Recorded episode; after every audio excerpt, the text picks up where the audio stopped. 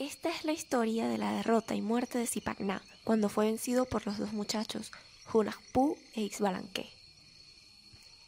El corazón de los dos jóvenes estaba lleno de rencor por los 400 muchachos que habían sido muertos por Zipacná, y este solo buscaba pescados y cangrejos a la orilla de los ríos, que esta era su comida de cada día.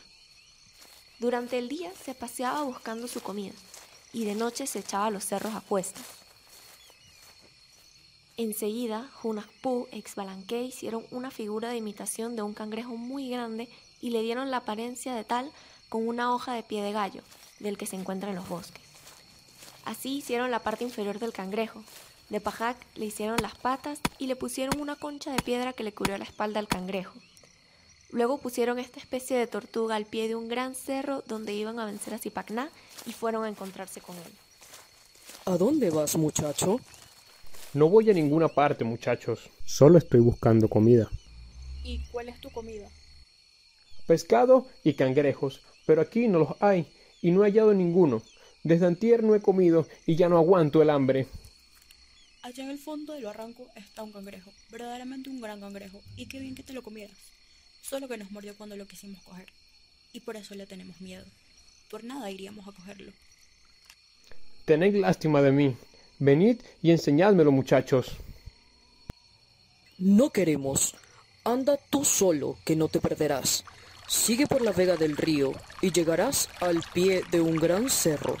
Allí está haciendo ruido en el fondo del barranco. Solo tienes que llegar allá.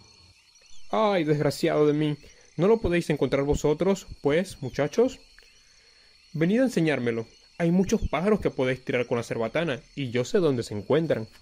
Pero de veras lo podrás coger, porque solo por causa tuya volveremos. Nosotros ya no lo intentaremos porque nos mordió cuando íbamos entrando boca abajo.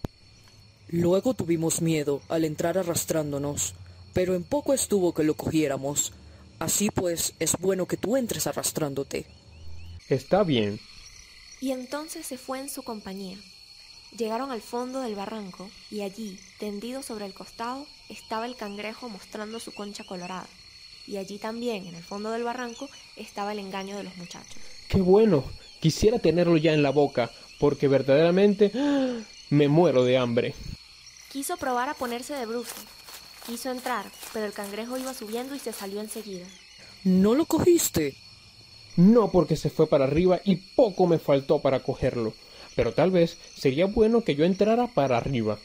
Y luego entró de nuevo hacia arriba, pero cuando ya casi había acabado de entrar y solo mostraba la punta de los pies, se derrumbó el gran cerro y le cayó lentamente sobre el pecho. Nunca más volvió Zipacná y fue convertido en piedra. Así fue vencido al pie del cerro Meahuán por los muchachos Hunahpu e Ixbalanque, aquel que, según la antigua tradición, hacía las montañas, el hijo primogénito de Bukub Kakix.